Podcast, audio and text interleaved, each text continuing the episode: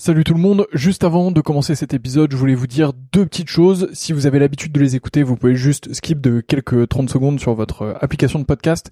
Sinon, je voulais vous dire deux choses. La première, c'est que euh, j'ai récemment acheté un distributeur de verre à vin qui sont vraiment maxi stylés. Je dis pas ça parce que c'est moi qui les vends, je dis vraiment ça parce qu'ils sont très beaux. Moi, je les ai et je prends un énorme plaisir à déguster avec.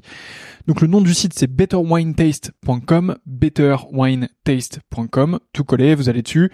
Les verres sont fabriqués en Allemagne, c'est des verres euh, qui sont euh, issus de l'entreprise Eich, euh, donc c'est vraiment très très beau, franchement le, buvant est très fin, les pieds sont magnifiques, je vous les recommande vraiment, c'est un plaisir, il y a toute une gamme, il y a un verre un peu universel pour le rouge, un verre universel pour le blanc, et ensuite il y a des verres qui dépendent un peu plus des régions, Bordeaux, Bourgogne, etc. Enfin ça vous avez l'habitude, c'est vraiment très cool.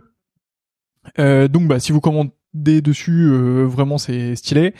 Et euh, d'ailleurs, on fait aussi des prix B2B et des offres B2B. Donc si vous êtes vous-même producteur de vin ou si vous travaillez dans le milieu du vin et que vous souhaitez faire des coffrets, que vous souhaitez faire une collection euh, de verres particuliers, que vous souhaitez les faire graver pour votre domaine, votre château, pour recevoir, bah voilà, dites-moi, envoyez-moi un message.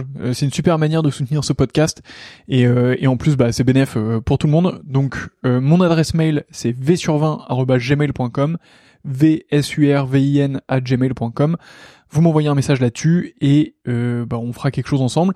Et sinon, bah, betterwinetaste.com et vous avez un code promo POTE euh, qui vous donne droit, je crois, à la livraison gratuite. Donc P-O-T-E-S. Vous avez la livraison gratuite surtout. Donc, euh, bah, c'est plutôt cool euh, pour vous.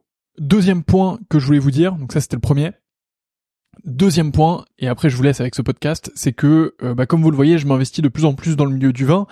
J'ai vraiment envie de faire quelque chose dans le domaine, et donc du coup, je voudrais lancer une offre euh, qui consiste à faire votre cave à vin. Euh, donc, bah, si vous êtes dans le milieu du vin ou pas, et c'est un peu plus ou pas d'ailleurs, et que vous souhaitez bah, que je fasse un peu votre cave à vin, que je m'occupe un peu de vous, qu'on définisse un peu vos goûts ensemble, que je vous transmette mes trouvailles et que je vous envoie tout ça. L'objectif c'est de faire un système euh, un peu tout en un qui vous permet de d'avoir euh, bah, tout ce que vous voulez, que ce soit euh, patrimonial pour transmettre ou alors pour vous faire plaisir, pour être avec les copains ou un peu des deux.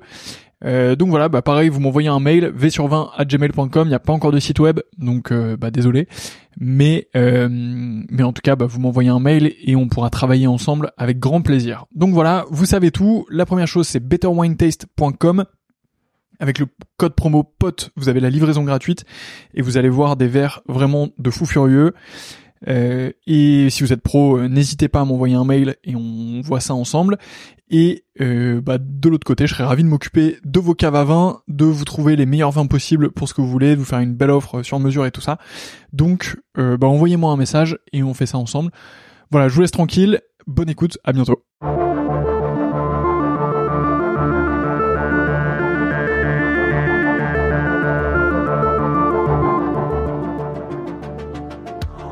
Bonjour et bienvenue dans ce nouvel épisode du Winemaker Show dans lequel je suis parti à la rencontre de Paul Zinetti du Clos des Epnos en Bourgogne. Ça faisait longtemps que je n'étais pas allé en Bourgogne, mais en tout cas j'y suis peu allé et donc ça m'a fait beaucoup plaisir d'aller découvrir le Clos des Epnos, une petite pépite à Pomard que Paul met très bien en valeur. Dans cet épisode, on revient sur toute la carrière de Paul, sa formation, comment est-ce qu'il est arrivé au Clos des Epnos et ce qu'il fait aujourd'hui. J'espère que cet épisode vous plaira. Si c'est le cas, n'oubliez pas de lui laisser la note de 5 étoiles sur votre application de podcast. C'est super important pour le faire remonter dans les classements et pour le faire découvrir à de plus en plus de personnes. Vous pouvez aussi vous inscrire à la newsletter de 20 sur 20 sur 20-sur20.fr. Vous verrez sur la droite, il y a un petit encart pour vous inscrire. D'ici là, je vous souhaite une super écoute. À bientôt. Salut.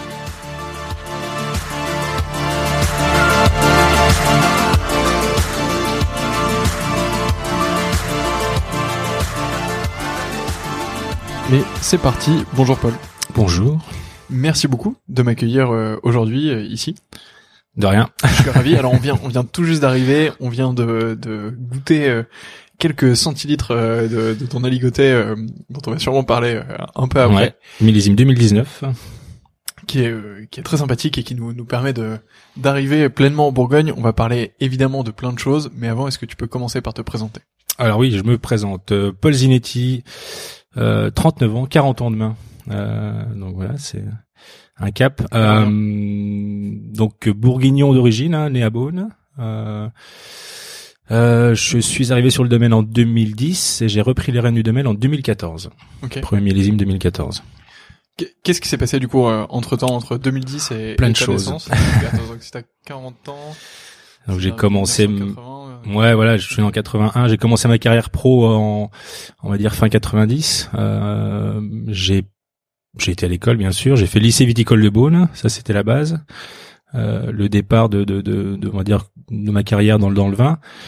Euh, j'ai pas été un grand euh, j'ai pas été très studieux. Enfin voilà, j'ai préféré euh, prendre le le- l'option euh, expérience euh, professionnelle et euh, et euh, à travers divers divers régions, divers domaines. Donc j'ai vite quitté le, le cursus classique pour travailler euh, en l'occurrence en Bourgogne quand j'étais plus jeune et dans le sud dans les années euh, début 2000 de 2000 à 2000 euh, 2005 2006 donc en Languedoc-Roussillon chez Bruno Lafont de Maine Magellan là, j'ai fait mes gammes, j'ai repris les études, j'ai refait une formation BPROA à ce moment-là.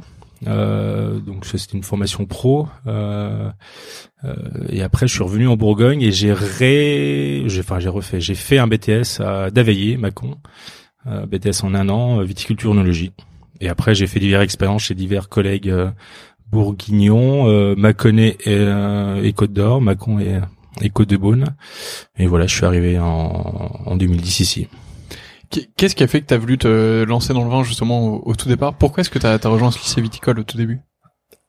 Parce que ici, à part la vigne, euh, Justement, tu pouvais partir ailleurs en fait. non, oui, je, Euh, je pense que voilà, je pense que j'étais aussi conditionné. Alors moi, je suis pas issu, je suis issu d'une famille vigneronne, enfin pas vigneronne, pardon, bourguignonne, ancrée dans le dans le paysage euh, bourguignon viticole. Euh, mais j'ai pas de famille euh, dans le vin euh, proprement parlé. J'avais des, des arrière-grands-parents qui étaient dedans. À l'époque, euh, c'était des, des négociants. C'est un domaine, enfin un négoce qui n'existe plus aujourd'hui. Euh, et, euh, et mes, mes parents connaissaient, enfin connaissent beaucoup de vignerons prestigieux, donc des, de Dominique Lafont, Étienne Griveau. Ça, c'était des, des, vieux copains à mes, à mes parents. Donc j'ai commencé petit à petit à travailler, à faire les saisons dans, dans les vignes et et, euh, et à un moment donné, ben quand on, il faut bien qu'on prenne, qu'on choisisse un, un cursus scolaire et je me suis spécialisé là-dedans.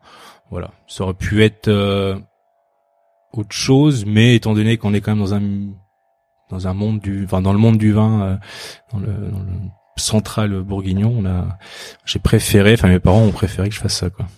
Et qu'est- qu'est-ce qui a fait que que tu y es resté du coup? Parce que là, euh, J'ai alors j'ai pas été tout de suite euh, je suis pas tombé amoureux du vin tout de suite euh, enfin du vin et du et de la vigne euh, tout de suite. Il m'a fallu quelques années.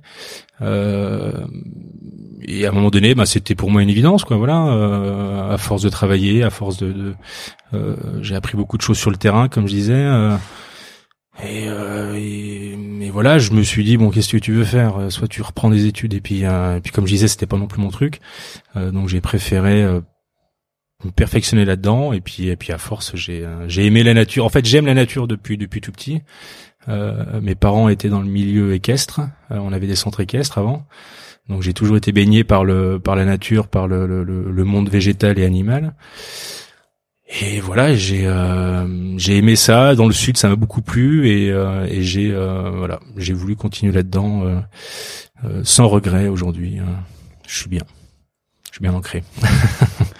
euh, justement, est-ce qu'on peut revenir sur euh, sur ces, expériences terrain que tu mentionnais Donc, euh, t'as été à plusieurs endroits. Est-ce que Mhm. tu peux revenir un peu dessus Et qu'est-ce que t'as appris aux, aux différents endroits euh En fait, moi je compare. Alors, moi je compare souvent. J'ai j'ai souvent tendance à comparer le monde du vin au monde de la cuisine. C'est-à-dire que euh, faire le vin, c'est pour moi c'est comme euh, faire un plat. On, on fait des beaux plats avec des beaux ingrédients, avec des beaux légumes et tout ça.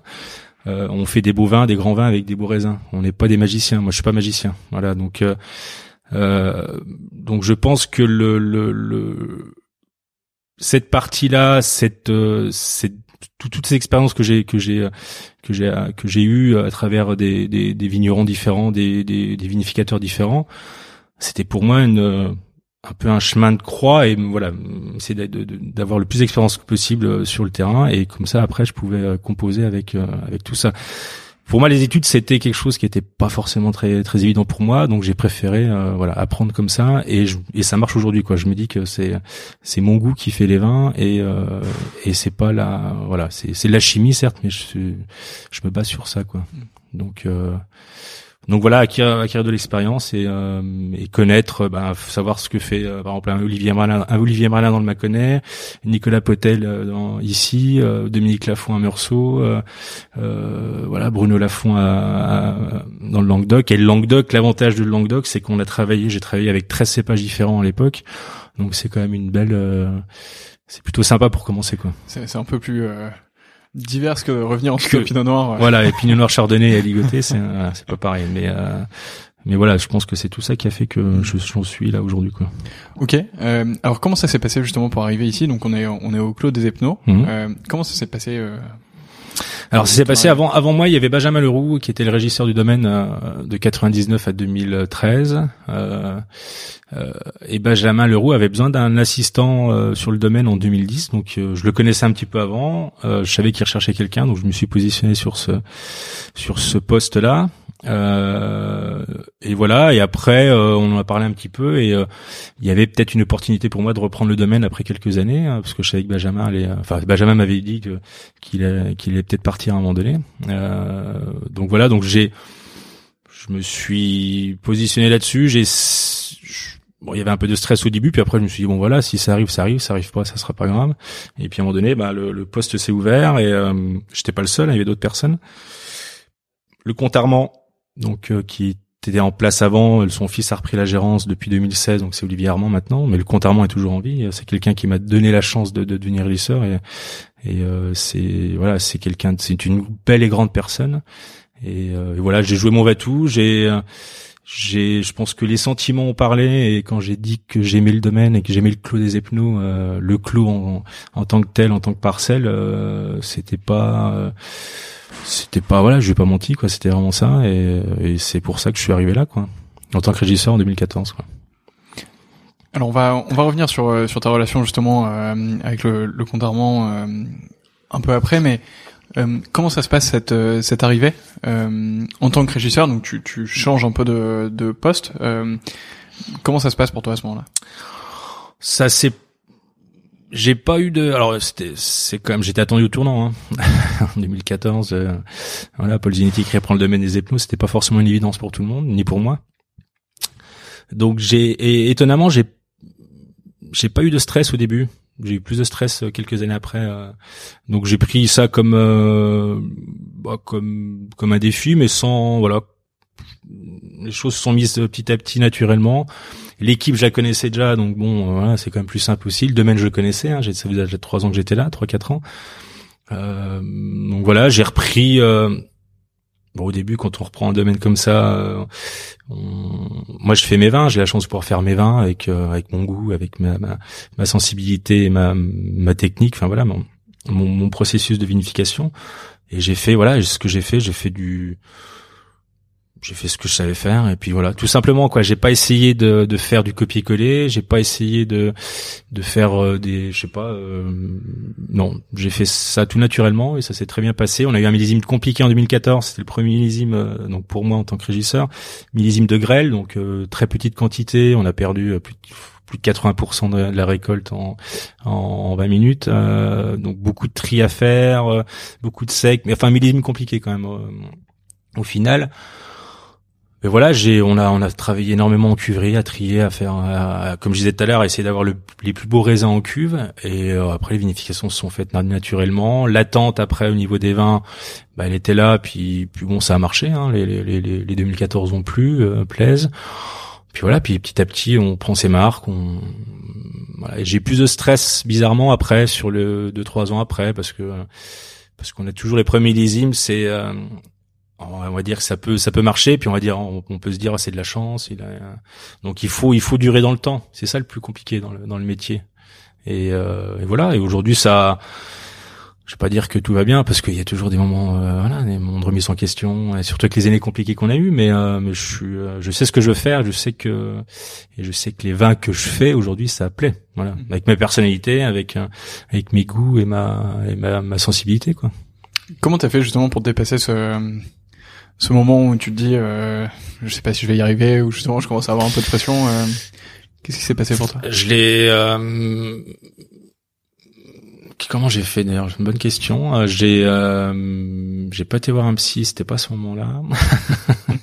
non, bah, on s'entoure après. Voilà, on a besoin d'être entouré de, de, de, personnes de la profession, de, de, de gens, euh, comme je disais, des des, des, des, des parrains entre guillemets. Hein. Je parle, de, voilà, je peux parler de Dominique Lafont qui qui euh, que je connais depuis que je suis, qui me connaît depuis que je suis bébé, quoi. Donc donc il est venu au début, il goûtait mes vins et et Benjamin Leroux a été là aussi, euh, mais en me laissant faire ce que je ce que je voulais. Et, euh, donc je pense qu'à un moment donné, si on est seul euh, dans ces coups de temps-là, on est c'est compliqué. Mm. Donc faut être entouré, faut voilà la famille, les amis, les la profession, euh, le, le, le, les collègues, puis puis en parler quoi. Puis se faire aider quand ça va pas. Si s'il y a a ceci, j'ai jamais été obligé de me faire aider. Après de on, a on a toujours en début d'année de, de, enfin au mois de janvier on a on a une grande ce qu'on appelle la Burgundy Week à Londres. C'est euh, pendant une semaine on, on, on, va faire goûter nos vins à nos importateurs et euh, enfin aux importateurs et aux clients des importateurs. Et donc c'est des vins c'est des primeurs c'est un peu comme euh, les primeurs de Bordeaux. Donc des vins tirés sur fût. Donc là c'est là là on se met à nu quoi devant tout le monde. Et et j'ai été ouais j'étais agréablement surpris du retour des clients du client final et de des collègues vignerons. Et, euh, et voilà donc ça ça se permet de de prendre l'assurance et puis de on sait que ce qu'on fait aujourd'hui enfin ce qu'on a fait aujourd'hui en vinification et en élevage euh, ça plaît et donc du coup on continue quoi. Donc voilà c'est euh, il faut euh, chaque année est différente, chaque année euh, il y a des années compliquées, mais voilà. Et puis la famille Armand, hein, faut pas l'oublier. Voilà, je, je parlais du compte Armand, c'est c'est pour moi j'ai toujours un peu d'émotion quand j'en parle parce que c'est une grande personne et il a il, m'a donné la chance de, de, de devenir régisseur d'un, d'un, prestigieux domaine de de, de, de Côte d'Or petit par la taille donc 9 hectares mais euh, mais c'est ce que je voulais aussi quoi domaine familial et voilà donc c'est un tout famille Armand ma famille les amis et euh, c'est ce qui m'a permis d'avancer sereinement que, comment tu Comment tu caractériserais justement cette relation avec euh, avec le compte Armand euh, pour revenir dessus euh, Tu l'as connu dès ton arrivée au, au, domaine. Comment ça comment ça s'est passé euh, Ça s'est ça s'est passé naturellement. J'ai pas forcé mon mes traits de caractère. Enfin, je me suis pas. J'étais moi-même. j'ai parlé avec le cœur quand je parlais du domaine, quand je lui en ai parlé à lui pour la, la reprise du, du domaine. c'est je sais pas si je pourrais utiliser ce terme-là, mais c'est un peu un deuxième papa, ouais, qui m'a voilà, qui m'a épaulé, qui qui qui, qui m'a donné, enfin qui qui m'a permis de d'être là où j'en suis aujourd'hui, euh, qui a eu confiance en moi et euh, et toute la famille est dans le même pas dans le même sens que lui quoi. Aujourd'hui, c'est Olivier, son fils, qui a repris la la gérance. Donc c'est des gens qui sont euh, ils sont ils ont d'autres un autre métier. Ils sont sur Bruxelles ou sur euh, sur Paris. Enfin voilà c'est une grande famille. Euh, ils sont pas souvent là mais euh, mais ils ont voilà ils laissent les, les, les clés du domaine à quelqu'un comme moi et et puis c'est des belles personnes voilà tout simplement. C'est des belles personnes. Donc euh, on peut pas être mauvais avec ces gens-là. Enfin voilà on peut pas. C'est c'est assez c'est assez réjouissant de travailler pour ces pour des personnes comme ça et, euh, et donc aujourd'hui, euh, ta, ta, relation avec eux, enfin, ils, viennent Très bonne. de temps en temps au, au domaine. Ils viennent pour les vendanges, euh, voilà, ils viennent pour les, vendanges. Ah non, j'allais dire les assemblages, mais je suis bête. les assemblages. Ah si, est-ce que le clos des pneus, ça fait 5 hectares On pourra en reparler plus tard, mais c'est une grande parcelle donc de 5 hectares, donc on fait des assemblages. Bon, c'est pas, des... mais ça c'est moi qui l'ai fait avec euh, avec avec Boris, le, mon assistant dans, dans, dans la cave. Euh, ils viennent, ouais, ils viennent, euh, je sais pas, 3, 4, 5, 6 fois par an, je sais pas, ça dépend. ouais, ouais, c'est bien. Et puis moi, autrement, moi je les, je les vois sur Paris parfois. Euh, et donc c'est des relations très, très saines, très, très franches. voilà, il n'y a pas de, hmm, voilà, il y a, y a, une boîte à faire tourner, il y a un domaine à faire tourner, mais mais il y a des, voilà, c'est, c'est, c'est une belle relation aussi, ouais. ouais. Alors justement, euh, plongeons sur euh, sur le clos. Euh, on l'a abordé un peu euh, par-ci par-là, mais est-ce que tu peux nous en dire un peu plus déjà sur, sur Est-ce qu'on goûterait pas un rouge? Alors on va goûter effectivement. Attends, je vais je vais finir mon, mon verre de blanc. Alors est-ce que tu peux peut-être nous décrire le, le blanc Alors là, on est en train de goûter un aligoté Bourgogne aligoté 2019, euh, donc mise en bouteille il y a il y a il y a il y a cinq mois.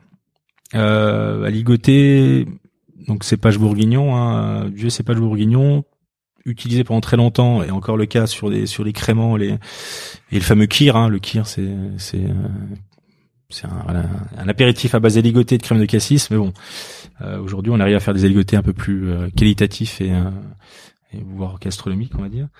Donc voilà, donc ça c'est un assemblage de trois parcelles qui sont sur Pomard, Volnay et Meursault. Euh, des très jeunes vignes sur Pomard-Volnay, des vignes qui ont euh, entre 8 et 13 ans, et des vieux éligotés dorés sur euh, Meursault, donc des vignes qui ont plus de 90 ans. Un élevage en fût de 600 litres, donc 50% de fût de 600 litres et 50% de cuvinox. Donc ça faut que ça garde la tension. J'aime bien les éligotés qui ont un peu de tension. Hein. C'est voilà, comme un muscadet, enfin je veux dire des vins ou un pitbull qui, qui faut que ça soit un peu tonique. mais voilà, le fût va, va, apporter un peu de rondeur et de gourmandise. Donc donc voilà. Donc c'est un joli aligoté. Faut faut pas oublier que l'aligoté c'est un, un, cépage qui produit beaucoup, enfin, qui est généreux. Euh, donc il faut faut soit faire attention à la quantité, enfin au volume de, de, de vin, euh, et surtout les, les attendre. Faut que ça soit mûr, quoi. Autrement ça va faire des aligotés très acides et c'est pas c'est pas ce qu'on veut. Mais il y a il y a une depuis les 10 ans, 15 ans, il y a, y a une il y a une, une, nouvelle génération de vignerons qui, qui produisent des très beaux aligotés et euh, donc voilà, donc c'est voilà. un petit vin, mais euh, mais j'aime bien. ouais, bah, je suis excessivement d'accord. J'ai vraiment trouvé ça euh, très très bon. C'est très très sympa. Ouais, ouais. Et donc là, je proposais, on peut peut-être goûter un 19 encore sur Volnay Village. Euh, et où tac tac. Euh, c'est ça. Donc pareil, ça, ça s'est mis en bouteille un peu plus tard, donc au mois de juin, juillet. Donc assemblage de deux Volnay. Volnay Grandchamp et Volnay Famine en 2019. 2019, millésime assez chaud hein, en Bourgogne. Euh, on n'est pas comme 2020, mais euh, mais pas loin.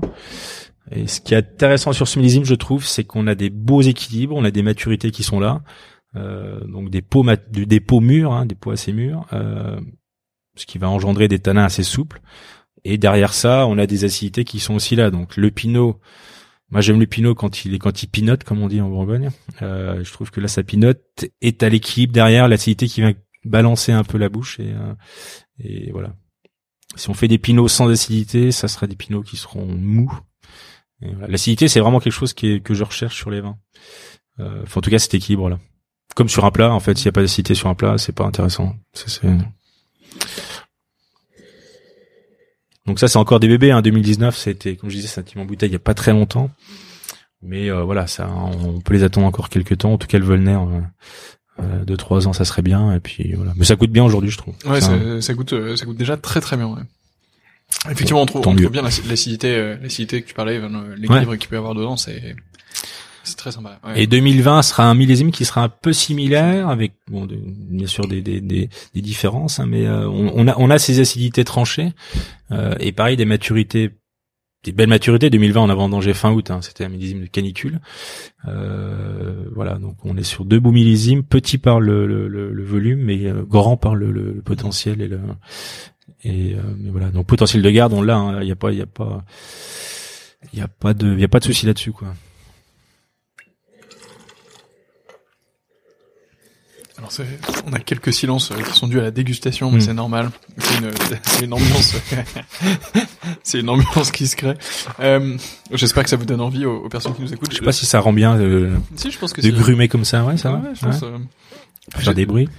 J'espère que vous écoutez pas ce, ce, podcast euh, trop tôt dans les transports, que ça va pas vous donner envie de de pas aller au travail aujourd'hui et de, de les déguster. Euh, non, sublime. Ouais, c'est joli, hein, c'est rond, c'est c'est soyeux, il y a des tanins soyeux. Et comme je parlais tout à l'heure des dépôts, là, alors on peut parler un peu de ça si euh, si tu m'autorises. Hein, ouais. Je parlais tout à l'heure de, de, maturité de peau et de qualité première, enfin en tout cas intrinsèque du produit, enfin du raisin pour faire des grands vins. Moi, j'attache une grande importance aux maturités, quitte à même être en surmaturité parfois. Alors, faut faire attention parce que 2020 un peu extrême, voilà, on, on, a, été un, un, petit peu loin, mais c'est très bon. Euh, voilà, donc qualité de peau, ça veut dire des peaux mûres. Euh, un exemple tout bête, c'est pour choisir la date de vendange, qui est quand même une, un choix assez compliqué, difficile. C'est un peu un, on a l'impression de jouer au poker, quoi, quand on choisit la date de vendange. À quelques jours près, ça peut quand même euh, beaucoup changer. Euh, et ben, il y a quand même un, un aspect euh, organoleptique important. Donc nous, on fait des prélèvements dans les vignes. Euh, on en fait euh, deux semaines avant, on en fait trois, trois, quatre par sur cette période de deux semaines. Bien sûr, on analyse les, jus pour voir les acidités, le potentiel en, en degrés, le sucre et tout ça les pH et tout. Mais par contre, ce qu'on fait ici, c'est qu'on vient déguster les peaux, donc les peaux, les pépins, voilà, voir comment ça se prend, comment ça se présente, si les pépins sont bien aoutés, si, si, en tout cas bruns, si les peaux sont, euh, on arrive à les mâcher, à les, à les hacher, on va dire. Donc si voilà, là, là, on aura une tendance du millésime, on aura une tendance pour, euh, pour, pour voir comment on va pouvoir extraire derrière. C'est, c'est pour ça que l'idée d'attendre un peu plus et d'avoir des peaux mûres eh ben on aura on aura un potentiel tannique qui sera qui sera plus facile, plus à plus à même à voilà des tanins souples quoi tout simplement. Mhm.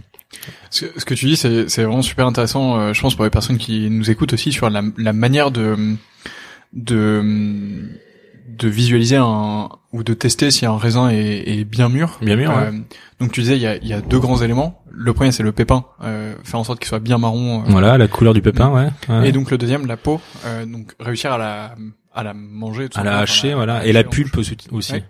C'est-à-dire que quand on prend un raisin, au début, il est quand il est pas mûr, la pulpe va rester accrochée au, au pépin. Donc ça, c'est un signe que le, le, la maturité n'est pas là.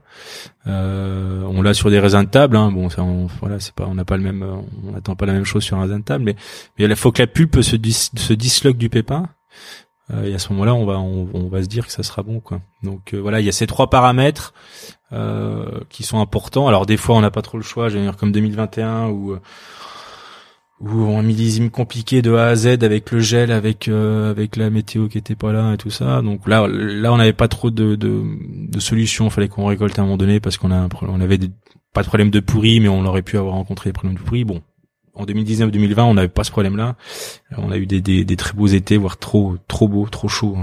C'est avec très peu d'eau, trop très peu d'eau aussi, ce qui explique ces petits rendements mais voilà, donc c'est voilà, c'est important de goûter les raisins et euh, je pense de voilà de se faire une idée du millésime déjà et puis de voilà du, potentiel du, du raisin et, euh, et savoir ce qu'on va faire en extraction derrière en vinification quoi. Donc ça parle, on passe on passe par des pigeages et tout ça, mais euh, voilà. Donc voilà, 2019, on n'a pas beaucoup pigé. moi, je suis pas un grand fan de pigeage. Si je pige, donc le pigeage, c'est le, je peux le rappeler, je sais pas. ouais, c'est c'est le, euh, nous on le fait soit au pijou, donc avec un, un manche à balai et puis un, espèce de d'entonnoir de, euh, rond d'une vingtaine de centimètres de diamètre. Autrement, nous on fait beaucoup ça, c'est qu'on rentre avec le corps, avec les jambes dans la cuve et puis on vient on vient enfoncer le, le, raisin dans le jus. Donc ça, c'est on appelle ça le pigeage. Euh, il y a deux il y a deux écoles. Il y a ceux qui font ça en début de fermentation euh, même à froid. Euh, donc moi c'est plutôt mon, mon cas. Euh, on va extraire des, des tanins assez assez souples, assez soyeux. En fin de fermentation, on va être sur des températures un peu plus élevées, autour de 28-30 degrés. Et là, si on piche trop, on va on va mmh. extraire des, des tanins un peu secs, un peu fermes. Et voilà, faut faire attention à cette période-là. Oui, donc donc pour les personnes qui nous écoutent, du coup, le fait de piger, c'est bah, enfin quand on a le le jus euh, de raisin pour ainsi dire. Il, y a, il y a toutes les peaux et, et, les pépins aussi, je pense, qui remontent. Il y a tout le raisin qui remonte parce que sous le phénomène de, de poussée de, du dioxyde de carbone et, euh, nous on vient venir enfoncer ce, ce chapeau, ce qu'on appelle. Euh, pour faire un peu comme un, un sachet de thé quand Exactement. on dans le fond du. On vient infuser, ouais. Exactement dans le fond du, du mug. Ouais. Ça, ça infuse. exactement. Et on vient aussi écraser les peaux. Mais c'est vrai que c'est complètement ça. Hein, c'est ça. Hein. On, parle, on parle souvent d'infusion dans les dans, dans, dans, dans, les vinifications. Euh, bah ouais, on, on, est on est dessus, on est là-dessus. Hein. Hmm. Alors du coup, pour reprendre sur le, le clos des Epnos, hmm. donc tu nous as dit 9 hectares euh, sur le domaine. Sur le domaine. Alors le Clos des Epnos, le monopole fait 5 hectares 23. Donc ça c'est la vigne de Pommard premier cru Clos des Epnos monopole. Euh, et après on est sur un, domaine qui fait qui fait 9 hectares. Ok. Et sur euh, alors du coup on est sur des voilà appellation Pommard bien sûr sur le clos des Epnois après on est sur Volnay village et Volnay premier cru. Donc le Volnay village on, l'a dans le vert Volnay premier cru les Frémiers donc une petite parcelle de 45 arts. Euh, ensuite on est sur Océdurès euh, donc Océdurès blanc euh, blanc. Alors, sur sur la commune on peut faire du blanc mais euh, on a on en a eu fait il y a quelques années maintenant on a arrêté. Et on fait donc un un Océdurès village et un Océdurès premier cru Ok, donc ça c'est... la ligoté et le chardonnay. Et la ligoté et le chardonnay, donc, donc ça fait euh, 8, 10... Euh, Il y a 5 rouges et 3 et 2 blancs, ouais. Ok. Ouais. et où est-ce qu'on peut les trouver, justement? Chez tous les, euh, chez tous les, chez bons, tous les bons disquaires. non, euh, bah, on a on a on a des euh, distributeurs, des cavistes sur le. Non, on essaie d'être présent un peu, enfin, un peu partout, non, parce que on, a, on a un souci aujourd'hui, c'est c'est le, le, la demande de vin est très très importante. On fait 80 un peu 85% d'export, donc c'est quand même c'est c'est assez assez conséquent. On peut pas être présent partout, on n'a pas des volumes énormes. On fait entre 40, allez, autour de 45 000 bouteilles par an euh, tout, en, total. Euh, donc on trouve, euh, ouais, chez, chez les cavistes, la Vigna à Paris, euh, chez, voilà, chez dans, dans, les restaurants, dans les beaux établissements, on essaie quoi. On a fait un, un, épisode de ce podcast avec Edouard Marguin de la Vigna. Je, sais pas si ah oui, d'accord, ouais, ouais, ouais. mais on a, ouais. On a fait un épisode ensemble, donc bah, ça tombe bien que tu cites la Vigna. Si vous ne l'avez pas encore écouté, allez écouter eh ben, allez-y, euh, l'épisode avec Edouard. En parlant de, de, distribution, tu nous as parlé un tout petit peu plus tôt de la, la Burgundy Week, mm. donc à Londres, qui est un événement que je dois avouer ne pas connaître, puisque je suis encore un jeune novice de la Bourgogne. En, fait, pour, pour, dire dans, dans, ce podcast, on a on a beaucoup fait Bordeaux, vraiment beaucoup beaucoup, parce qu'on on a de la famille à proximité, donc c'est assez facile euh, d'avoir un, un, point de chute euh, pour ensuite. Euh, Bien sûr. Sauf qu'à Bourgogne, on n'a pas de famille en Bourgogne, donc euh, donc ça a été un peu plus difficile. Et puis on est fermé nous en plus. Et puis ouais, c'est un peu plus dur. c'est vrai. non, je sais pas, je rigole. Ah, on parle de Bordeaux. Mais euh, mais donc je connaissais pas du tout cette Burgundy Week. Euh, évidemment, je connais les primeurs, euh, je vais pas dire comme ma poche parce que c'est loin d'être vrai encore, mais euh, mais en tout cas, je les connais beaucoup plus. Ouais. Mais est-ce que tu peux nous en dire euh, un peu plus sur cette Burgundy Week? Comment ça bah, s'organise? C'est un, en fait, tous les import, enfin beaucoup d'importateurs en Angleterre, qui est quand même un gros marché de vin historique. Hein. Ce sont les Anglais, c'est des acheteurs de vin depuis depuis très longtemps. se sont mis d'accord pour organiser pendant une semaine, donc c'est ça tombe souvent la première ou la deuxième semaine de janvier une semaine avec euh, des testings. Euh, donc nous, on envoie nos vins. Euh, alors soit je dis pas en primeur, soit tiré sur fût, soit en cuve ou si c'est en bouteille, voilà. Mais en général, c'est sur le millésime en cours, donc c'est des vins qui sont toujours en cours d'élevage. Donc on envoie les vins là-bas, nous on y va, on va présenter les vins. Euh, donc on a, bah, par exemple, j'ai six différents importateurs en Angleterre. Donc j'ai, euh, j'ai peut-être pas six dégustes, mais j'ai cinq dégustes euh, du lundi au jeudi ou au vendredi euh, dans différents endroits. Et, et, voilà, donc on est, il y a beaucoup d'ignorants bourguignons qui y vont on se retrouve tous là-bas, on travaille beaucoup, on profite aussi du moment parce que c'est des moments où on se retrouve en tant que vigneron. On a l'impression que c'est voilà, le Bourgogne c'est petit, mais euh, il y, a, y, a, plein de gens qu'on qu'on voit que, que, que à ces moments-là parce qu'on peut pas être partout. c'est pas loin. C'est pas très grand, mais c'est très étiré la Bourgogne. C'est assez étiré. Oui, c'est assez étiré. Euh, Dijon. Euh, alors c'est principalement voilà côte de nuit, côte de Beaune, côte chalonnaise. Voilà, ça s'arrête mm. à là un peu de, un peu de Beaujolais aussi, mais très peu. Euh, donc euh, voilà, on, oui, donc on n'a pas le temps de se voir en dehors de, en dehors de, ce, de ces moments-là. Euh, donc voilà, on, on se retrouve là-bas une semaine, on, on fait goûter nos vins. Euh, en, tout cas, en général, c'est des vins qui sont déjà confirmés des allocations, parce qu'on travaille par location. Nous, on, on alloue les vins euh, en général avant avant cette avant cette semaine-là aux importateurs anglais.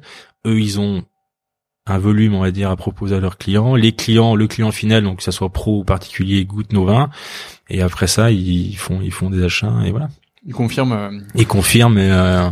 Parce que euh, pour, pour, toi, ça doit être top aussi de voir justement ces, ces clients euh, finaux. C'est important. Les, les, personnes qui boivent le vin. C'est très. Moi, je, moi, je pense que c'est très important. On, on, a, on a loupé une année. Euh, euh, on a tendance à dire deux ans. Oui, ça. Non, parce qu'en 2000, je suis un peu perdu avec le, avec le confinement, avec le.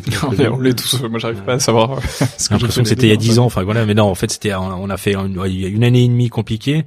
Euh, en tout cas, on n'a pu trop bouger. Euh, je pense que le, le, client final a besoin de nous voir. Mm -hmm c'est l'acheteur, en tout cas c'est celui qui consomme nos vins.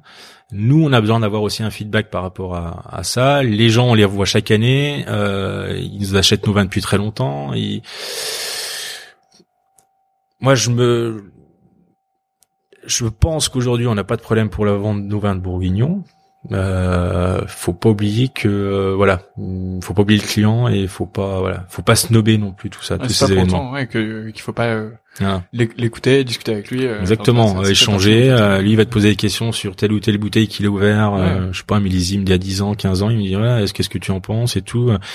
Et puis nous, ça nous fait du bien parce que ça nous d'avoir des gens qui aiment nos vins et de mm-hmm. voilà, on, a, on a vite tendance à être enfermé dans nos caves et dans nos dans nos vignes en Bourgogne. Hein. C'est l'hiver est parfois long en Bourgogne, donc donc il faut qu'on bouge, il faut que voilà le business, euh, voilà les gens ont besoin de, de nous voir. Euh, euh, je pense que c'est important. L'importateur aussi, ceux qui achètent nos vins, ben ils voient qu'on qu'on que qu'on se bouge aussi quoi. C'est pas que euh, échange de mails. On, en général, ils viennent goûter les vins quand même ici, hein, les, les, acheteurs, les, les importateurs, mais il faut, il faut, il faut se bouger. Alors après, peut-être repenser les déplacements parce qu'il y a beaucoup de déplacements qui sont peut-être pas tout le temps utile. Hein. Euh.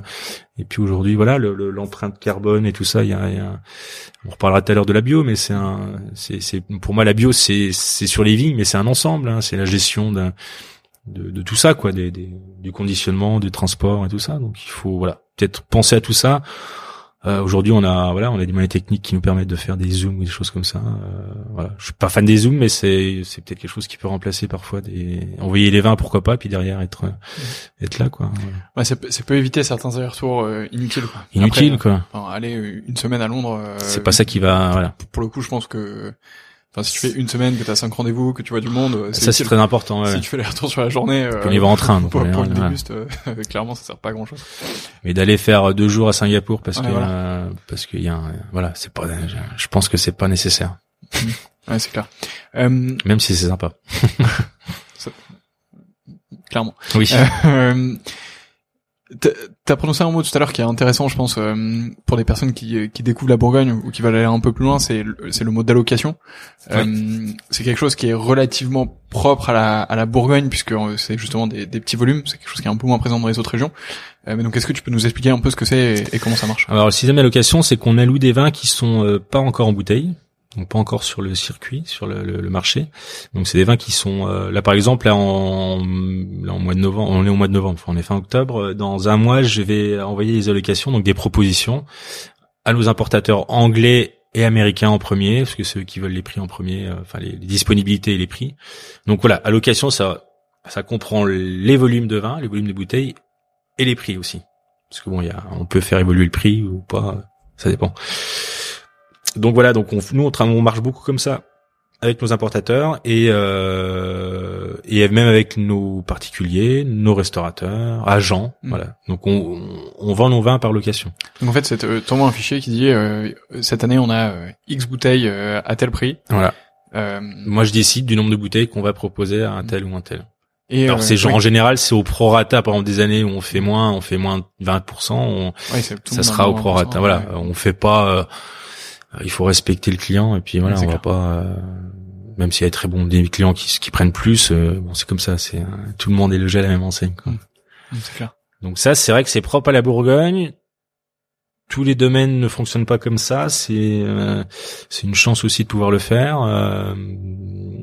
et, et, voilà, oui, c'est c'est attendu voilà parce qu'après il y a un boulot en euh, il y a un boulot après de vente et de de, de proposition et de, de les importateurs ils font quand même du travail c'est pas que du que c'est pas qu'un intermédiaire ouais. c'est pas qu'un intermédiaire hein. euh, euh, l'importateur a, a, beaucoup de sens aujourd'hui encore dans le dans le monde du vin hein, même si euh, euh, voilà, on parle souvent d'intermédiaires. Il y a des gens qui disent oh, il y a beaucoup d'intermédiaires, il y a beaucoup de. Parfois, il y a sur certains marchés, il y en a peut-être un, peut-être un peu trop, mais euh, mais dans l'ensemble, c'est ils ont leur importance quoi. Alors c'est facile demain. Aujourd'hui, les ventes, les vins de Bourgogne se vendent très bien. Bon, euh, on peut parler des prix. Voilà, les vins, de bourguignons sont très chers. si demain on a plus de mal à les vendre, on sera content d'avoir ces gens-là derrière, quoi. Donc. Ouais, je, je, pense que ça peut aussi dépendre beaucoup de la taille, de la taille de ta structure en fait. Bien sûr. Parce que si si t'es effectivement, c'était c'était une grande maison au sens euh, large et avec beaucoup de personnes, c'est potentiellement facile de dire euh, bah, je vais je vais être mon propre importateur aux États-Unis ou en Angleterre et, hmm. je me débrouille parce que en fait euh, bah, tu peux mais en fait ton importateur à toi aux, US ou au Royaume-Uni, mais il a toi comme client et il en a sûrement 30 autres. Hmm. Et du coup, les coûts qui t'imputent à toi, c'est genre un trentième de de ce que t'aurais vraiment dû payer si, si, tu faisais tout seul, quoi. Donc, non, non, non, c'est non, il y a ça dépend. C'est c'est c'est important. Ouais. Mmh. c'est clair.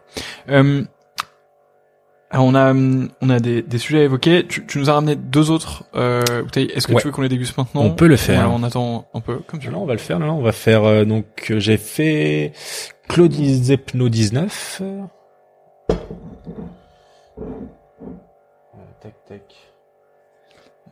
T'en as là. C'est ça.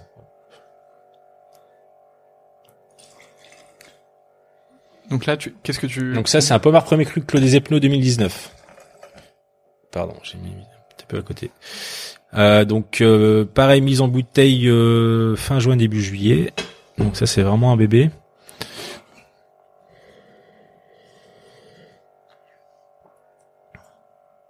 Donc issu de la, par- la parcelle de Chloé Zepno, le monopole qu'on a évoqué tout à l'heure.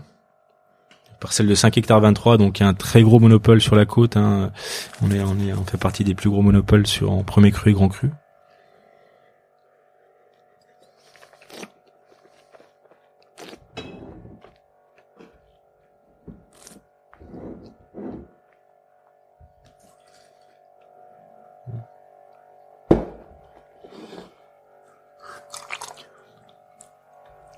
C'est un bébé, mais mais c'est mais c'est déjà très beau quand même. Ouais. Pardon. Oui. Hop. Ah oui, oui, c'est, mais je, je suis assez fan de ces 19. Enfin, je parle de- d'ici, mais de, de- du millésime en général Mhm. sur la Bourgogne. Ça, ça a engendré des très beaux rouges et des, des très beaux blancs aussi.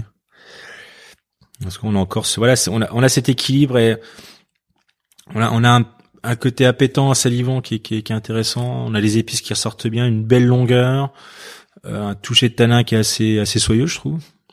Euh, je dis souvent, c'est très facile de faire des monstres euh, sur le sur le Chloé Zepno, euh, sur le Pommard en tout cas sur cette parcelle là. On est sur des sur une parcelle où il y a beaucoup d'argile dans, certains coins. Donc euh, voilà, faut faire attention, travailler assez doucement euh, la vinification, euh, l'extraction, essayer de faire attention aussi parce que parce qu'on peut vite basculer sur euh, sur la dureté de tanin et tout ça et faire des pommards comme on, comme beaucoup de gens peuvent penser des pommards assez durs, assez rustiques euh, alors qu'aujourd'hui voilà, il y a une nouvelle génération sur pommard qui est depuis quelques années hein, c'est pas c'est pas nouveau mais euh, on, on- a on, peut faire des des pommards très fins et euh, c'est un bel exemple je trouve voilà avec un capacité de garde qui est là, un potentiel qui est là mais euh, mais avec une buvabilité qui sera là dans avant avant avant 30 ans quoi même avant 20 Ouais, ans ouais, clairement. ouais. parce que voilà, moi je pense qu'aujourd'hui de de faire des vins de grande garde, c'est important. Il faut faut pas faut pas louper ce, enfin il faut, faut pas changer de, de cap non plus. Euh, aujourd'hui, on a on a aussi une façon de boire les vins qui est différente. Euh, les vins se gardent un peu moins, enfin les gens ont plus de mal à les garder. Les prix sont plus les mêmes aussi. Avant, avant acheter des des, des il y a- il y a 20 ans, acheter des, des vins de Bourgogne, c'était plus facile. Euh, aujourd'hui, c'est voilà, c'est un peu plus compliqué. Mal- Malheureusement, euh, C'est j'étais encore un peu jeune il y a 20 ans, donc. euh, Ouais, bah voilà. Je pense que moi aussi, donc j'avais pas beaucoup dans le cave. Euh, donc euh, voilà, faire des vins qui soient con- qui peuvent avoir ce potentiel, cette capacité d'ouverture euh, dans les 5-7 ans. Euh, et pareil qu'on peut, par contre, qu'on peut emmener très loin. Quoi. Je suis un peu effaré aujourd'hui de voir sur les réseaux sociaux, sur Insta et tout ça, de euh, des gens qui, qui, bon, c'est comme ça. hein, moi, je suis, je peut-être paraître vieux con, mais euh, mais qui qui se qui se montrent avec des des, des millésimes de grands crus ou de de enfin de très beaux domaines de de, de vins. Euh, euh, je dirais pas que bourguignon, hein, c'est un ensemble euh, très jeune, quoi. Je veux dire. Euh, euh, ouvrir des 18 aujourd'hui euh, sur des grands crus, c'est un, c'est un peu dommage, voilà. C'est un, mais bon, c'est comme ça. euh, on va pas, on va pas, c'est, pas, c'est pas la fin du monde, mais c'est voilà. je pense qu'on peut passer à côté de plein de choses et, euh, et surtout sur des pinots et sur des, sur des grands terroirs comme, euh, comme ça, quoi. Ouais, c'est clair. Sauf s'ils en ont euh, 12 en cas avec. Et Après, s'ils en ont vu une par an pour voir, ce que je dis souvent aux clients, hein, si vous en avez beaucoup, vous en ouvrez une de temps en temps, puis vous voyez, mais. euh, Mais, euh, Mais voilà. Après, Ouais, il y a des gens qui aiment les vins très jeunes, moi je respecte, mais euh, je pense qu'il y a quand même un, un minimum d'attente, quoi. Sans basculer sur des sur des vins vieux, sur des arômes tertiaires et tout ça, mais attendre un peu le vin, c'est. euh, Mais c'est comme tout, on a on a du mal à attendre aujourd'hui. ouais, clair. Ah, ça fait vieux con ça. Non mais euh, en vrai je suis assez d'accord. Euh, nous il y a, y, a une- il y a une cave chez nous et, et en fait ce qui m'embête c'est qu'il y a de plus en plus de vin à l'intérieur pour lesquels j'ai vraiment envie d'attendre et donc je me dis euh, Hum, toute cette partie là j'y touche pas etc et en fait euh, toute cette partie où je dois pas toucher c'est devenu euh, hum. les trois quarts en fait Et donc du coup, bah, je peux, je peux plus toucher à rien. Et... Ouais, bon. Donc, faut avoir, ouais, faut avoir une cave avec des, un roulement, soit des, ouais, canons à boire, pas tous les jours, mais. Euh, mais ouais, c'est comme ça. C'est un- c'est une évolution, donc voilà. C'est prendre en considération. On, a, on a cette chance et cette malchance avec le climat, ce changement climatique qu'on voit tous les jours. Hein. Euh, euh, bah de, de, de, on a la chance d'avoir des, raisins plus mûrs qu'avant, quoi. On a, on a des, raisins beaucoup plus sains. On a aussi une technique qui est, meilleure qu'avant. Je veux dire, une technique de traitement, une technique de, aussi pour diminuer les doses hein, dans, les vignes, les doses de soufre, les doses de cuivre, tout ça. Donc euh, voilà, ça, ça va dans le bon sens. On, on- on- moi, je trouve qu'on fait des vins euh, qualitativement qui sont euh, qui sont top. Euh, on, on, on a plus de mauvais millésimes, très peu en tout cas. Avant, euh, avant il y a quelques années, 30 ans, 40 ans, on pouvait passer à côté d'un millésime parce que l'impléto était pas là, parce qu'on n'avait pas les, les, les techniques qu'on avait aujourd'hui, les moyens techniques et tout ça. Donc euh, donc c'est un mal. Le réchauffement c'est un mal, mais c'est un bien pour le pour les Mm. pinots Ouais, c'est clair. et pour la qualité globale du vin. Est-ce que tu veux, tu veux aborder justement le sujet de la bio euh, Ouais, on Est-ce peut en que- Est-ce sûr, que tu, ouais. tu peux nous expliquer un peu la, la démarche euh, qui est autour de ça ici? Bah la bio c'est une démarche globale, c'est une démarche euh, comme je disais tout à l'heure, c'est une démarche qui on est euh, on a alors la bio c'est vaste après tout le monde a sa sa façon de voir la bio et, et voilà mais la mienne elle est elle est assez ah attendez pardon c'est mon téléphone qui sonne Non, je pense qu'on l'entend pas, donc non ça va c'est assez étonnant. Il y, a, il y a des lunettes qui ont. ah ouais, c'est bizarre, il y a des esprits ici. Euh, non, la bio, voilà, il faut que ça soit raisonné dans sa globalité, c'est-à-dire que moi je le conçois comme ça, c'est la vigne, c'est euh, c'est le plus important. Ça reste le plus important parce que c'est là où on va on va passer le plus de temps et c'est c'est c'est notre c'est notre entre guillemets gagne-pain. Mais mais après il y a raisonner, voilà, ce que je parlais tout à l'heure des transports, essayer de raisonner les les tous les matières sèches, les cartons, les les, les les, déplacements, voilà quoi, c'est c'est un gros, on englobe tout ça. Nous on est certifié EcoCert depuis quelques années maintenant, depuis euh, plus de dix ans. Euh, on a euh, donc on a un cahier des charges, on a un audit chaque annuel qui qui, qui est réalisé par euh, par l'organisme EcoCert. Euh, voilà, on est on est dedans, enfin il y a pas de souci, euh, voilà, on mais on avance, c'est-à-dire qu'on reste pas sur la bio et en se disant Ouais, c'est bon, on a on a ça, on se contente de ça, on on essaie de on va essayer d'aller d'aller un peu plus loin et euh, et par exemple sur le Clos des Epnos qui est, qui est qui est cette parcelle phare du domaine et qui qui fait plus de 5 hectares donc avec les les contours les on a on a on a beaucoup plus que ça mais et ces clos de murs alors ça c'est important aussi c'est des murs qui sont assez hauts hein, on a on a on a vraiment ce cette vigne qui est enfermée par les murs euh, des vieux murs qui datent du, du, du, du 18e siècle. Euh, et dans cette vigne-là, moi, j'ai replanté des arbres fruitiers il y a un an. On a replanté une, une quinzaine d'arbres. Euh, dans une partie, on a des abeilles. euh, on a fait, on fait du miel. Euh, D'ailleurs, je te, je te filerai un petit pot de miel Ah du bah, clos. Avec euh, grand plaisir, j'adore le miel. millésimé 2000, 2021 d'ailleurs. ouais. Euh, voilà, donc on remet ça, on a remis des haies mellifères, on, on va on va essayer de recréer un peu un, un- un- une biodiversité qui est qui, est là mais qui est pas forcément très présente. Euh, voilà, on a on a remis il y a quelques années des, des, des cabanes à chauves-souris. Bon, euh, on s'est rendu compte que la, la chauve-souris n'a pas besoin de nous pour pour nicher dans les murs et tout ça. Euh, J'avais regardé à un moment donné de mettre des nichoirs aussi à oiseaux. Enfin voilà, on est en confusion sexuelle, on a voilà. et je pense qu'aujourd'hui on, on, on a les moyens, encore une fois techniques et aussi financiers d'aller euh, d'aller dans ce sens-là et d'aller un peu plus loin. Et voilà, ça moi ça me plaît énormément de, de, de continuer de prolonger ce cette partie biodynamique qui a été enfin bio et biodynamique qui a été instaurée par Pascal Marchand et par Benjamin Leroux, euh, on va dire dans les débuts mi mi 80 jusqu'à maintenant. quoi. Ça, ça devait être euh, dans les années 80 commencer à, à travailler comme ça. Ça devait être. euh, C'était des précurseurs, ouais. Ouais. Pascal Marchand était un précurseur. Avec, il y avait toute une génération de vignerons à cette époque-là qui ont, qui ont été des des des, euh, des avant-gardistes. euh, ouais, bon, même avant, a- ça existait Mhm. déjà avant, mais c'était euh, voilà, on sortait des années euh, 60, 70 qui étaient quand même des années euh, où euh, voilà, c'est comme ça. on utilisait des produits qui étaient pas forcément très très clean. Et voilà, et donc il y a des nouvelles générations. On parlait tout à l'heure de Mick Lafont, euh, il en fait partie. euh, tous ces gens-là, ça a été des ça a été des grands euh, pour ça, ouais. Mhm. Tu sens, euh, est-ce que tu sens justement une, une différence en menant ces actions?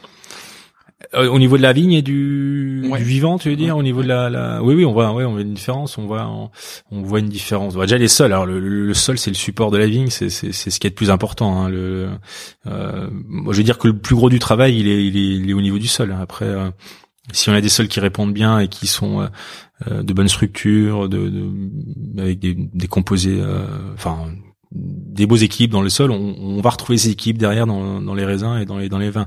Donc la base elle est là. Euh, Le gros travail qu'on essaie de faire, nous, c'est bah, tout à l'heure je parlais de de de, euh, de, de- de raisonnement du passage de tracteur et tout ça. Voilà, c'est ça aussi, c'est éviter le tassement, des sols et tout ça. Donc la bio nous permet d'avoir des sols beaucoup plus vivants, la biodynamie aussi. Euh, et derrière, on a euh, on a des résultats bien sûr ouais, concrets. et voilà. On, on- on a on a on a créé un petit groupe de réflexion avec avec d'autres vignerons. Euh, euh, c'est David Duban qui a qui a créé ce petit groupe de réflexion sur l'agroforesterie. Euh, voilà donc avec avec des des des baies, des beaux domaines de la côte, côte de nuit, côte de Beaune et, euh, et un peu côte chalonnaise. Euh, c'est euh, c'est pour aller dans ce sens-là, voilà. Ça voudrait dire réinstaurer des arbres dans, les- dans les contours, dans les dans les vignes. C'est pas évident ici parce que comme tu as pu le voir, c'est les écartements sont assez euh, Mhm. assez faibles. On est sur du 1 mètre sur 1, 1 mètre sur 1 mètre à 10 000, 12 000 pieds hectares. Donc on peut pas faire ce qu'on veut, mais euh, mais voilà, on, on le fait pas que pour la on le fait pour la beauté, hein, ça c'est sûr parce que euh, moi je pense que tout ce qui est beau est meilleur quand même. Euh, et on le fait parce que parce que c'est important, parce que c'est voilà. Euh, on, on est on, on peut être considéré comme pollueur parfois, mais euh, on essaye. Il y a, y, a, y a une augmentation des gens qui sont en bio hein, ici. Mhm. On est on est on est de plus en plus nombreux quand même. euh, voilà. Ouais. Et enfin, c'est un peu bateau ce que je veux dire, mais je pense sur, sur le long terme, euh, ça peut que euh, ça peut que fonctionner en fait. Enfin, Mais je pense qu'on n'aura pas le choix. tu, vois, tu peux, euh, enfin, il peut rien t'arriver de mal à mettre un arbre en plus ou. Non, non, ah bah là-dessus, non, non, c'est clair. Mais tu vois, on, un millésime comme 2021, qui était un millésime euh, euh, merdique, hein, moi, je parle de la saison, je parle pas du vin et de la qualité euh, finale, mais euh, mais compliqué avec le gel au mois d'avril. Après, on a eu beaucoup d'eau, beaucoup d'eau dans les, enfin beaucoup d'eau, beaucoup de pluie, des, des, des cumuls assez importants. Euh, on a décroché sur deux, trois maladies, enfin en tout cas sur le mildiou, on a on a eu pas mal de mildiou, odium aussi. Bah, des années comme ça, le bio, euh, il a du mal à, voilà, c'est compliqué de faire du bio dans ces années-là. Donc, Mhm. euh, je pense qu'il faut pas, il faut pas lâcher. Après, il y a des, aussi des, des, des, il y a c'est un aspect économique. Hein, euh, on n'a pas tous les mêmes euh, problématiques. euh, voilà, chacun fait comme il peut dans son domaine, euh, mais euh, mais la tendance est quand même d'aller dans dans ce sens-là. Et euh, je pense que c'est important et ça sera, on n'aura pas le choix plus tard, peut-être. Ouais, c'est clair. C'est clair. On parle du du dernier. flacon. On va faire, alors on va continuer sur le Clos des Epno, on va faire une mini verticale, non, on va faire un 2017 maintenant. Euh, donc Clos des Epno 2017, que je vais servir de ce pas. J'espère que ce format de dégustation euh, plaît à nos auditeurs. C'est la deuxième fois que que je le fais un peu comme ça. Première fois, t'étais- non C'est pas là, mais c'est, je pense, que c'est plutôt. euh, Bah, ça permet de parler de choses concrètes quand même. Et puis, euh, puis voilà quoi, on est. Puis on boit du vin, c'est bien. c'est- c'est pas mal.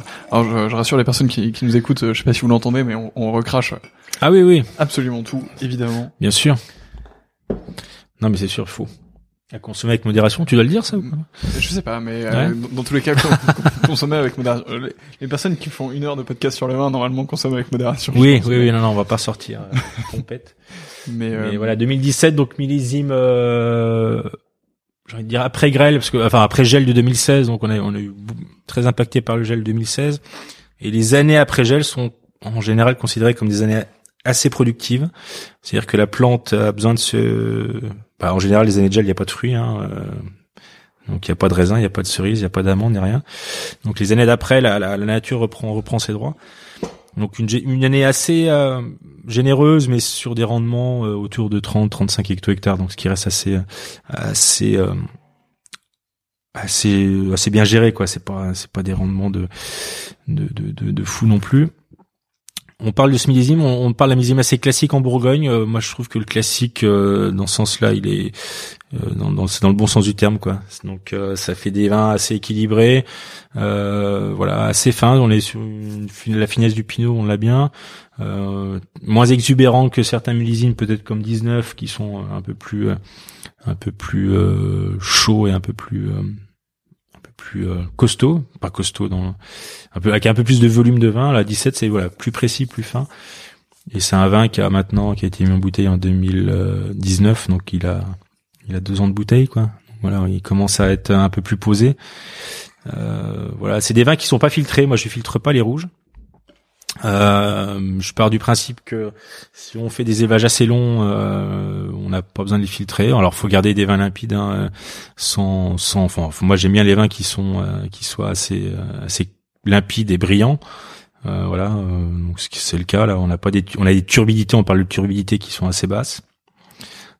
donc voilà, la, la, la filtration n'est pas nécessaire. Des années où on peut le faire, mais bon, à. C'est chaque millésime est différent et on adapte les, techniques à, à chaque millésime.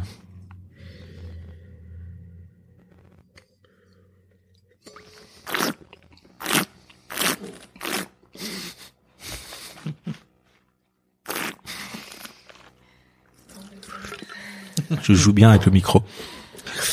Non mais j'aime bien ça, j'aime beaucoup, je trouve que ça. Alors je on va dire oh il parle de C1 donc forcément il aime mais non. je suis pas je suis pas quelqu'un de j'ai du mal à dire sincèrement j'ai du mal à, à pas aimer mes vins. J'aime bien ce que je fais mais j'ai du mal à voilà j'ai toujours une petite réserve là-dessus parce que parce que faut j'aime pas dire voilà j'aime pas me mettre en avant non plus trop mais, mais j'aime bien je trouve que c'est un, un millésime que j'ai eu du mal à faire goûter pendant tout le long de l'élevage. Je trouve que c'était un millésime un peu un peu fermé un peu dur. Et, euh, et maintenant je trouve que ça ça goûte bien quoi ce qui est impressionnant, c'est euh, euh, deux ans d'écart du coup sur de, deux millésimes différents. Euh, L'énergie, le, le, même le toucher, etc. C'est ça n'a rien à voir. C'est strictement rien à voir. Évidemment, c'est deux millésimes différents. Enfin, il y a plein de conditions qui font que voilà, mais sur la personnalité en, en tant que telle, ça, je trouve que ça joue beaucoup. C'est étonnant. Hein. Et je pense que c'est important de jouer cet effet millésime. Voilà. Mm. On a euh, bah, des millésimes qui sont meilleurs que d'autres. Hein, c'est comme ça. Euh, euh, mais voilà, de, de, de, lisser la qualité, ça c'est pas un truc qui est, enfin c'est pas un truc bourguignon en tout cas. On essaie vraiment de faire des vins fidèles millésime. 2021 sera encore différent, 2020 c'est différent. Voilà, le client est plutôt heureux de ça, quoi. Donc voilà, là-dessus on est juste pour la partie technique. Après, euh, on est on est on est tout est grappé. Euh, donc on égrappe tout, pas de grappe entière. Euh, l'assemblage, l'assemblage final, on a 30 à 35% de fût neuf c'est tout. Euh, voilà, élevage de 18 à 20 mois, assez classique sur lit, pas de soutirage entre temps. Euh, et, euh, et, voilà. Et après direction euh, direction à la bouteille. Et après bim, on met ça dedans et on attend. Euh, tac, je range les bouchons. Incroyable. Et ben déjà merci pour cette dégustation. Et, bah de rien. Et j'espère que les personnes euh, ont apprécié, les auditeurs ont apprécié celle-ci en direct. Euh, j'espère que ça vous a donné aussi envie de, de découvrir le Claude des Epnos chez euh, tous les bons cavistes et, et les, euh, les, bons restaurants. c'était c'était super intéressant. Évidemment, on peut venir te voir ici, je suppose. Oui, oui, bien sûr, on peut me contacter sur via le via le site et l'adresse mail. Alors moi, genre, j'ai j'ai pas un caveau de réception, alors je peux faire goûter, il y a pas de problème. voilà, j'ai tendance, j'ai moi j'ai du mal à dire non, donc c'est un peu mon défaut. Mais donc oui, venez. venez, mais j'aurais du mal à dire non, donc je vous dirais oui. Mais, mais pas tous en même temps et et, euh, et pas qu'un jour avant les vendanges ni ni, ni Non, il y a des dates, voilà, des dates à peu près euh, un peu phares. Donc ouais, les vendanges, faut oublier les l'été. Euh, ah, l'été, c'est un peu chaud quoi. Mais juillet, ça va, mais avant, c'est un peu plus compliqué. Ouais. Non, c'est clair. Euh, même pour moi, je j'arrive pas à faire de podcast euh, à ce moment-là, donc je suis obligé d'avoir du stock parce que sinon, euh, sinon ça va pas. Mais là, ça, ça je, suis, bon. je suis assez serein. Euh, Écoute, merci pour tout ça. J'ai j'ai trois questions qui sont assez traditionnelles. Je pense ouais. avant de les faire, je pense qu'on a fait un bon beau tour quand même du. Je pense ouais, je pense qu'on a bien balayé un peu tout ça, l'histoire, tout ça. Ouais, du coup, j'ai j'ai trois questions qui sont assez traditionnelles. Euh, la première, c'est est-ce que tu as un livre sur le vin à me recommander? Alors, euh, j'essaie de réfléchir pendant cette, euh, petite. non, alors moi je dirais là, j'ai un, un livre qui me vient en tête. Là, c'est un livre d'un Anglais, donc Jasper Morris, qui est assez connu dans le monde du vin. C'est un euh, qui a travaillé pendant très longtemps pour. Euh, pour Berry Brother qui est un, qui est un importateur euh, voilà Master of Wine tout ça il s'appelle Inside Burgundy donc c'est un Jasper c'est un amoureux de la Bourgogne qui vit en Bourgogne maintenant depuis très longtemps il a fait partie de une grande dame de la Bourgogne qui est partie il y a pas longtemps qui s'appelait Becky Wasserman euh, qui a fait beaucoup pour la Bourgogne sur les sur les États-Unis et ailleurs et voilà Jasper fait partie de ces, cette euh, cette trempe là donc voilà Inside Burgundy ça ça résume assez bien la, la, la Bourgogne et euh, plein de plein d'anecdotes et plein de voilà sur le vin bien sûr, sur les domaines, sur les, les, les terroirs et tout ça. Donc euh, c'est un gros bouquin mais qui est intéressant.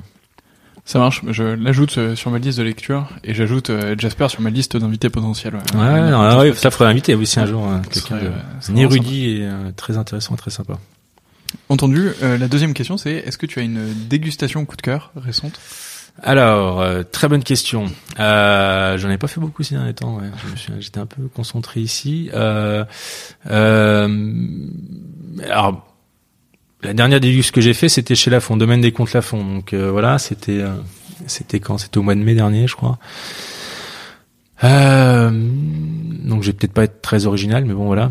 Domaine des comptes Lafont, ça reste une valeur sûre de Meursault, un grand domaine phare et et ouais, des grands blancs, des grands rouges, et voilà. Très bien. Et ben c'est noté, tout à fait accepté comme, euh, comme, dégustation. Ça va peut-être pas paraître euh, faire compte Armand contre Lafont. Il y a, on reste dans les comptes. Non, non, mais voilà, ça, ça fait partie de mes, de, de, de, de mes, de mes domaines, ouais, phares. Ouais. Après, il y en a d'autres. Hein, il y a beaucoup d'autres domaines. Hein, je, mais dit comme ça, voilà. Mhm. Euh, et dernière question, qui est la prochaine personne que je devrais interviewer dans ce podcast?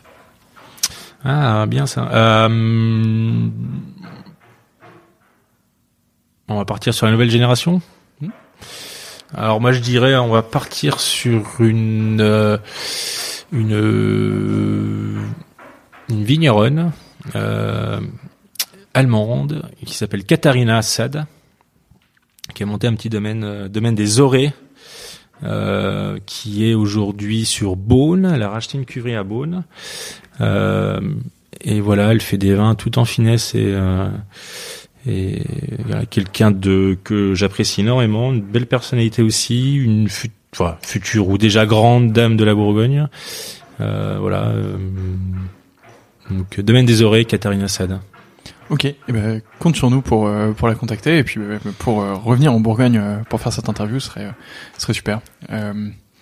Merci beaucoup. Bah de rien, c'était top. C'était un plaisir. J'espère que ça t'a plu aussi d'être. Euh... Bah ouais, ouais c'est bien, c'est passé vite. À, ce micro, c'est passé très vite. Une heure, ça passe toujours très vite. Donc, euh, j'espère que c'est également passé vite euh, pour vous euh, auditeurs et auditrices et que vous avez envie d'aller plus loin. si c'est le cas, n'hésitez pas à. à... on, on, va ouvrir une chaîne d'ASMR ensemble pour pour vous donner ces, ces bruits de dégustation dans, dans, dans, un autre podcast. Ouais, dans un autre podcast. On va le faire ASMR, euh, ASMR de dégustation de vin. Inscrivez-vous à la newsletter euh, de, du Winemaker Show. Les liens sont dans la description et, et, je vous enverrai ce nouveau podcast. Euh, encore merci pour, euh, pour tout ça. Bah, de rien, c'était très sympa. Merci à vous.